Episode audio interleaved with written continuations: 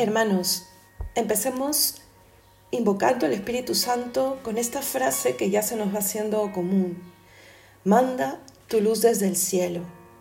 Y vamos a pedirle sobre todo esa luz. Hemos empezado el día de ayer con el temor de consejo, los cuatro dones que van a orar sobre todo en nuestra razón, en nuestra inteligencia. Y es importante en este punto volver a recordar que todos los dones están en Jesucristo. Él posee la plenitud de estos dones, de cómo obra el Espíritu de Dios. Y, recordar también que el don de consejo, que es el que hemos visto el día de ayer, me da este inmenso regalo de pensar como piensa Dios. ¿Te acuerdas eh, esa llamada de atención de la que hemos hablado ya un par de veces que le hace Jesús a San Pedro cuando le dice, Pedro, ¿tú no piensas como Dios? Le está haciendo un reclamo. Eso significa que Pedro, que espera de Pedro, que espera de nosotros los seres humanos, que pensemos como Dios, que podemos pensar como Dios, porque Jesucristo, que los posee todo en plenitud, es quien nos participa al ser la cabeza de la iglesia, cada uno de sus dones. Cuando Jesucristo manifiesta al pueblo de Israel que es Él el Mesías esperado, ¿se acuerdan en el Evangelio de Lucas? Casi, casi es despeñado, porque era imposible concebir que un ser humano, una persona que parecía eh, tú o yo, pudiera decir de sí mismo que era el que tenía la plenitud de la gracia, de la gloria de Dios. Pero sí, hoy sabemos, por gracia misma del Espíritu Santo, que Cristo es hombre perfecto y es Dios, perfecto. Quiero leerles esa parte del Evangelio porque creo que lo dejará mucho más claro que alguna otra explicación mía. El Espíritu del Señor está sobre mí porque me ha ungido para anunciar a los pobres la buena nueva. Me ha enviado a proclamar la liberación a los cautivos y la vista a los ciegos para dar la libertad a los oprimidos y proclamar un año de gracia del Señor. Esto está en Lucas 4. El Señor está en la sinagoga y pide poder él hacer lectura de las escrituras, que era propio entre todos los judíos que ya tenían la edad. Le dan el volumen del profeta Isaías y él desenrollándolo halla este pasaje y lo lee. Todo a la luz del Espíritu Santo después de la Pascua cobra un sentido distinto. Y es lo mismo que nos pasa con los dones de ciencia. El Espíritu Santo infunde sabiduría divina en nuestra mente, en nuestro pensar, en nuestro decidir, en nuestro entendimiento. Y la sabiduría de Dios se hace con natural con la nuestra. Por eso, pasamos a la definición entonces del don de ciencia. ¿Qué produce en nosotros? una lucidez sobrenatural para ver las cosas según Dios. Por el bautismo, ya lo hemos dicho, participamos de lo que es Jesús. Y Él, que conoce a los hombres en el secreto del corazón, nos enseña o nos da la posibilidad de nosotros también poder conocer lo que hay en nuestro corazón y en muchas ocasiones eh, lo que hay en, los acontecimientos, en las personas, en los otros corazones. ¿Se acuerdan del Padre Pío? ¿Han oído hablar del Padre Pío, este santo del siglo XX? Él tenía este don de ciencia eh, seguramente casi, casi en plenitud, ya por lo menos en muchas horas del día y en muchos días de su vida, cuando él ejercía el ministerio sacerdotal confesando, tenía este don. Él podía ver qué cosa había en el alma del penitente y podía recomendarle que se confiese tal o cual pecado que no estaba diciendo. ¿no? Esto ya es eh, otro grado de tener este don. Pero el Señor nos invita a comprender las realidades temporales con una lucidez sobrenatural, con esta connaturalidad con las cosas de Dios de la que ya hemos hablado. Por eso les digo, es una, un iluminar, ¿no? un, recibir la luz de Cristo y luego ser nosotros también luz de Dios en el mundo. No solo para transmitir las verdades temporales, sino para comprenderlas con una luz sobrenatural. Miren, San Pablo lo dice en varios momentos. Mm, habla de este compartir la ciencia de Dios. Pero me gusta mucho cómo lo dice en la primera carta a los Corintios, en el capítulo 2. Él dice, el hombre naturalmente no capta las cosas del Espíritu de Dios, son necedad para él, y no las puede conocer, pues solo espiritualmente pueden ser juzgadas. En cambio, el hombre de espíritu lo juzga todo, y a él nadie puede juzgarle, porque ¿quién conoció la mente del Señor para instruirle? Pero nosotros tenemos la mente de Cristo. San Pablo está explicando aquí la diferencia entre la mente del hombre natural, que no hace uso del Espíritu Santo, y la mente del hombre sobrenatural, que tiene al Espíritu de Dios. Juzga las cosas de otra manera, ¿no? las ve desde el punto de vista de Dios, haciendo la misma pregunta que se hace en otro momento en la Sagrada Escritura. Pero, ¿quién conoció la mente del Señor para instruirle? Lo mismo dijeron de Jesús también al inicio del Evangelio de Mateo, bueno, más o menos a la mitad, me parece que del capítulo 13, no recuerdo exactamente, cuando la gente le ve hacer milagros, le ve predicar y se sorprenden, ¿no? Y dicen, pero ¿de dónde saca esa ciencia? ¿No es este el hijo del carpintero? ¿Cuán normal se veía Cristo cuando vivió aquí en la tierra, que realmente cuando hablaba en nombre de Dios, obraba en nombre de Dios, causaba sorpresa. Él nos llama a, sin perder nosotros nuestra manera de ser, nuestra esencia, también poder acceder a la mente de Dios. Generalmente como pasa con los demás dones, sobre todo en situaciones concretas, pero estamos llamados a que este Espíritu del Señor se haga habitual en nuestra alma. Ya vive ahí, pero que nosotros podamos reconocerle, dejarle obrar en nosotros, vaya haciéndose mm, lo más usual, nos vayamos realmente cristificando. Entonces, resumiendo, porque hemos dicho mucho ahora en la definición, ¿no? El don de ciencia es un hábito sobrenatural, dice Santo Tomás, infundido por Dios en el entendimiento del hombre, para que, por obra del Espíritu Santo, juzgue rectamente con lucidez sobrenatural acerca de las cosas creadas, refiriéndolas siempre a su fin sobrenatural. O sea, nos ayuda a ver este mundo como un espejo de lo que está por llegar. Eh, de dos maneras. Primero, reconociendo eh, la presencia de Dios en todo lo creado e inclusive en la historia, ¿no? Y por otro lado, la vanidad de un mundo que es transitorio, ¿no? Que, como dice San Pablo, ¿no? Porque la apariencia de este mundo pasa. Claro, pero ojo, no está diciendo que o despreciando lo creado, ¿no? Sino que cuando las criaturas se comparan con Dios, eh, uno ve pues que son prácticamente nada. San Pablo por eso en otro lo dirá, ¿no? Juzgo que todo es pérdida ante la sublimidad del conocimiento de Cristo Jesús, mi Señor. ¿No? Lo está diciendo seguramente cuando ha conocido y, y, está obrando en él el don del Espíritu Santo, sobre todo los de entendimiento que le llevan a juzgar, a entender, a comprenderlo todo. Hemos visto pues que es el don de ciencia, ahora veamos con qué virtudes trabaja, ¿no? Como todos los dones, y sabiendo que todos son equipo, ¿ah?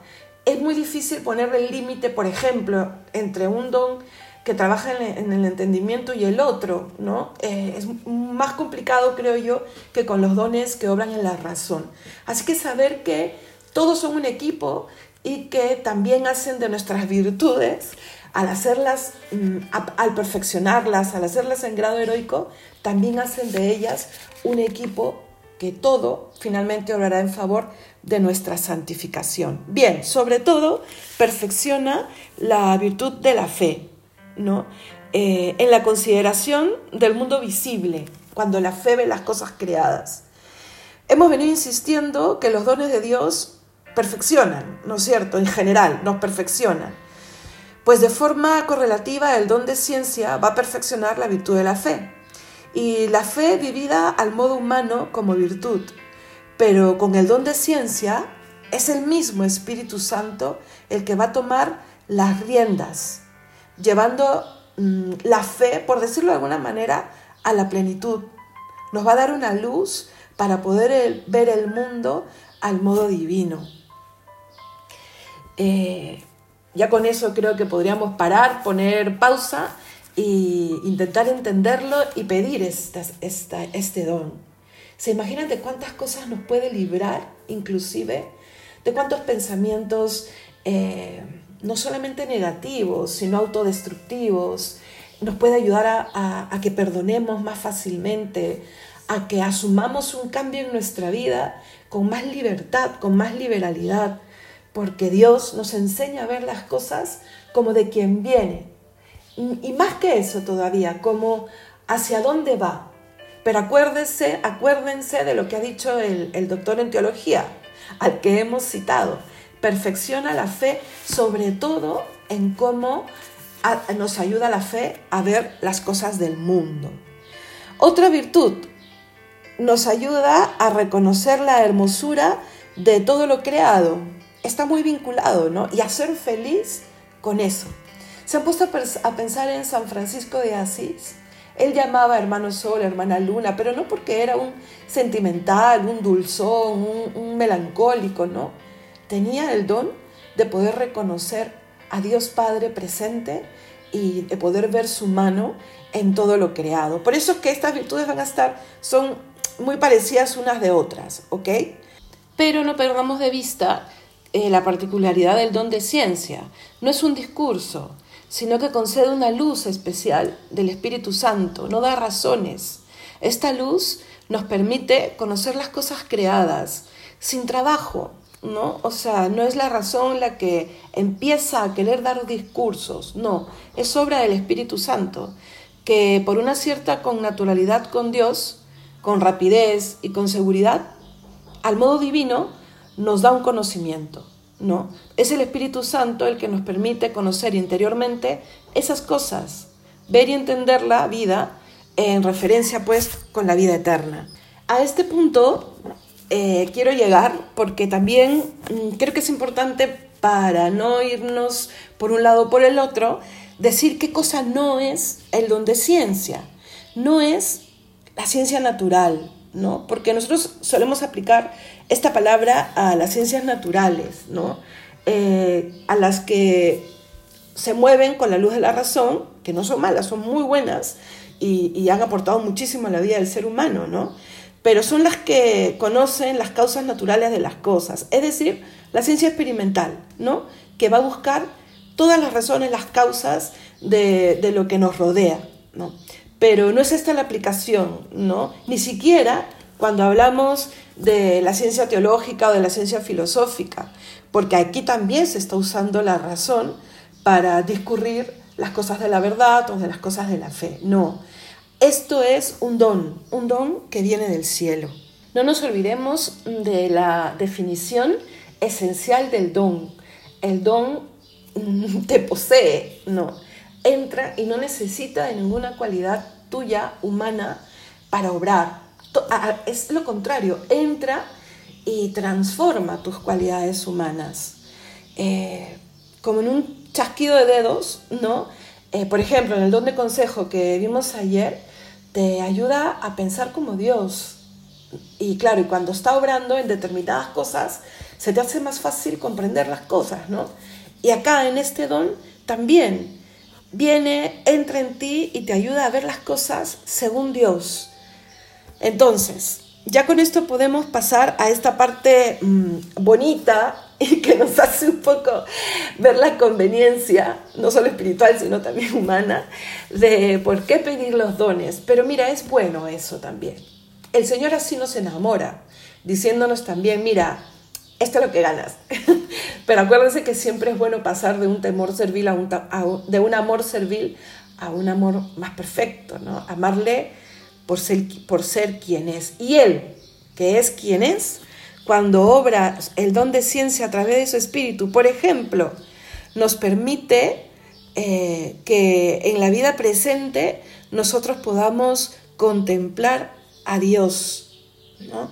Primero, presente en las criaturas, ¿no? porque está Él ahí y se muestra. Son como pequeñas ventanas que si nosotros las mm, contemplamos con los ojos del Espíritu Santo, podemos ver, como ya hemos dicho antes, ¿no? Pero ahora quiero agrupar estos efectos, ver la huella de Dios. ¿No te ha pasado alguna vez que has podido incluso trascender eh, situaciones tan básicas que antes habías vivido, ¿no? Por ejemplo, tomas el mismo tren cada vez que vuelves a casa para las fiestas, desde la universidad hasta tu pueblo, ¿no? Y pasas por los mismos paisajes y pasas por los mismos lugares. Pero hay un día en el que estás mucho más cerca a Dios y en el que su espíritu, has dejado que su espíritu entre y puedes mirando la misma montaña o el mismo paisaje de playa, eh, reconocer la grandeza de Dios. Pasa. Y ese reconocimiento deja un fruto. No solamente son como ponerte unos lentes de sabiduría, lo ves, ah, excelente, y te los quitas. No, deja un fruto. El fruto propio de haber perfeccionado la fe, ¿no? Otro efecto, otra ganancia en nosotros, nos ayuda a entender todos los acontecimientos de nuestra vida, por muy triviales que sean o muy rutinarios, como venidos de Dios y como caminos al cielo. ¿no? Es como entender, me gusta cómo le dice Monseñor Munilla cuando habla de este don. No, él dice, es como el prólogo de la eternidad. Por eso hay que tomarlo en serio. Entonces, eso también hace que tú eh, no es que vivas obsesionado con todo lo que haces y que tiene que ser así, bien vivido y bien aceptado. No, no. Lo rutinario, lo sencillo. Eh, me gusta mucho cuando la santidad de vida, por ejemplo, se define como hacer del ordinario algo extraordinario. Es algo así, ¿no? Que tú vas viendo que vas al trabajo o que entrenas el tenis o que celebras el cumple de este amigo, por muy trivial que sea, te permite ver que es un paso más hacia el cielo, ¿no? Porque lo vives bien, porque gozas, porque disfrutas, porque Él está ahí, ¿no? Te hace ver que nada de lo que nos ocurre en esta vida es insignificante. Yo creo que por eso también nos ayuda a tomar buenas decisiones. Y de ahí viene lo que sigue, ¿no? Que también nos muestra la vanidad de, de todo lo temporal, ¿no? Por un lado te hace eh, valorar, ¿no? O sea, caramba, esto que estoy viviendo lo puedo vivir intensamente y me va a acercar a Dios. Pero también te hace ver el otro lado, ¿no?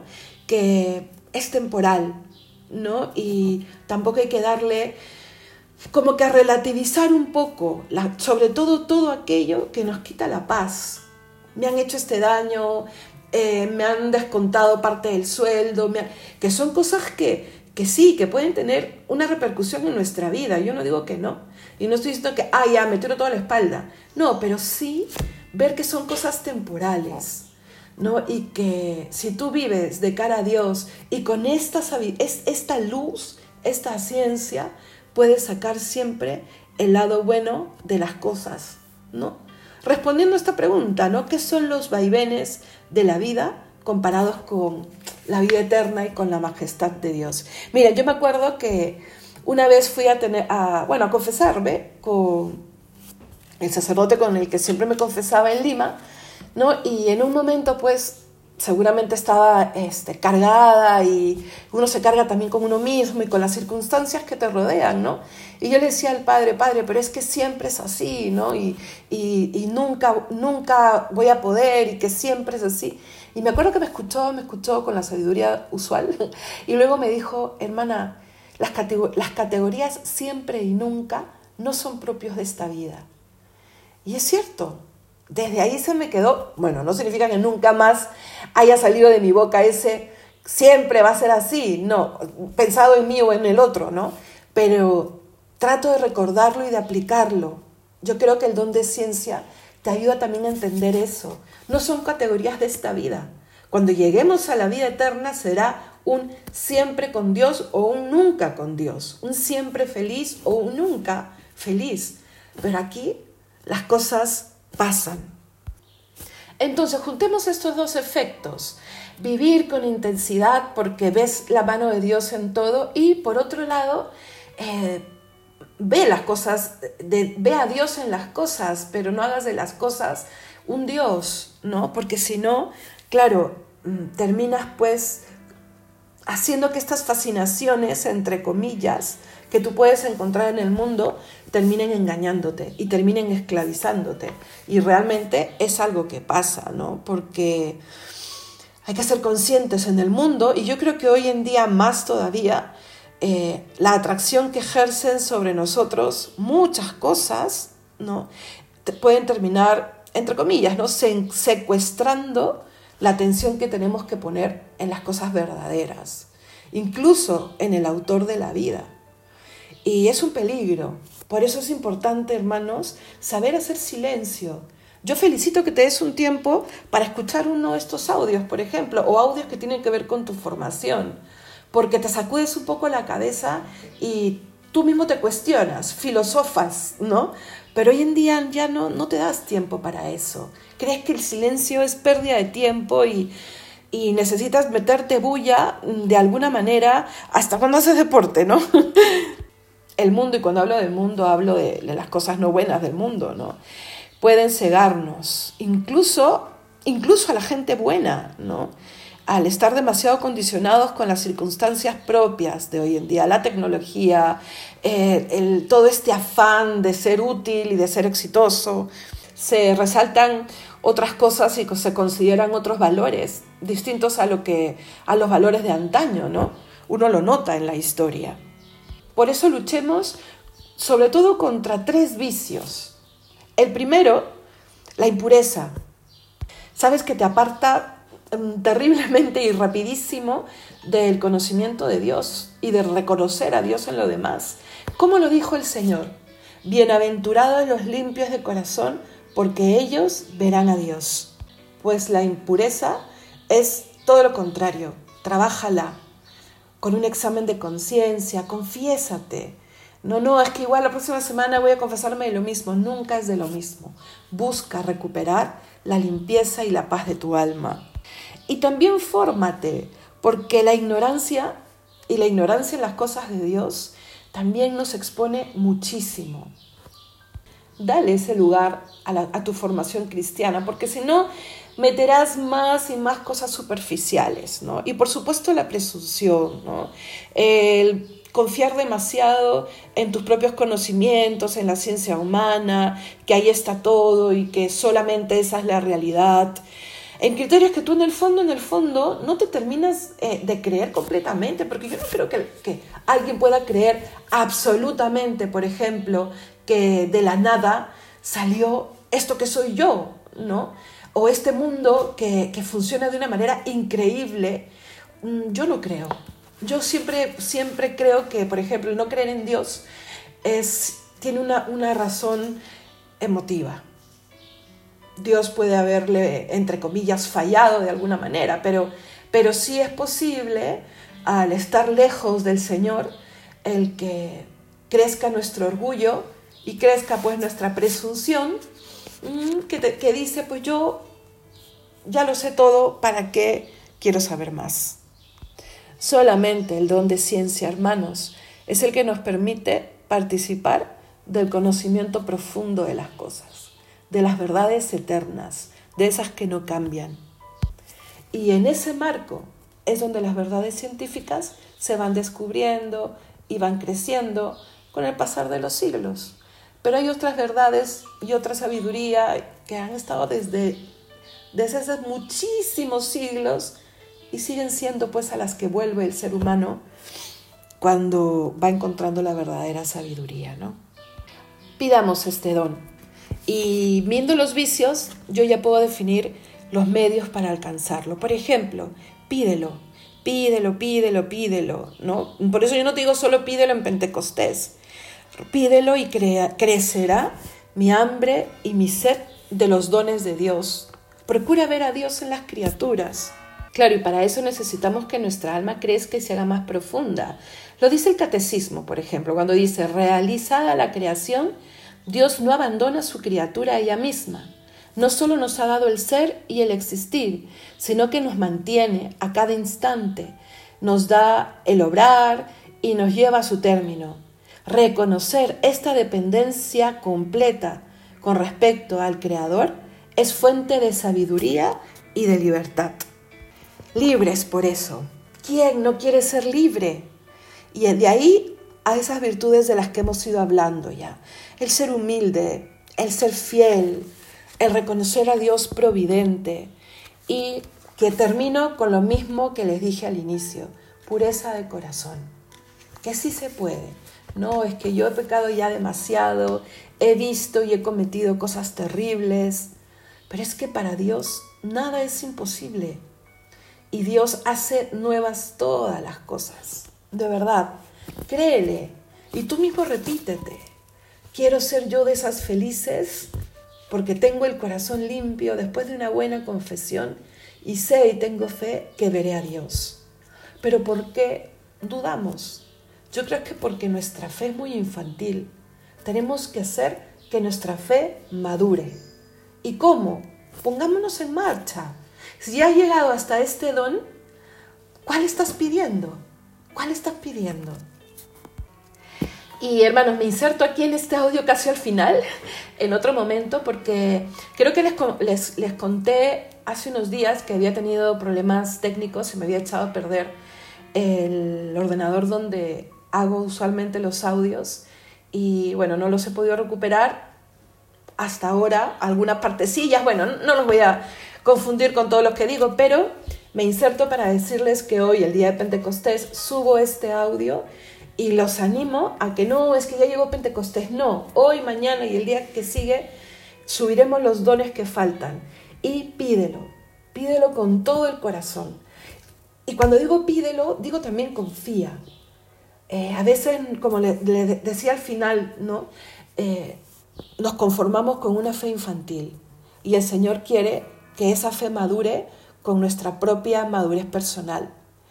Y dejemos pues que la luz del Señor nos permita vivir con la libertad y el gozo de los amigos de Dios, porque le reconocemos presente y donde no está presente no queremos nada. Así que valientes y fuertes, vayamos en búsqueda de todo, toda la confianza en Dios para pedirle sus dones. Que Dios los bendiga y nos encontramos el día de mañana.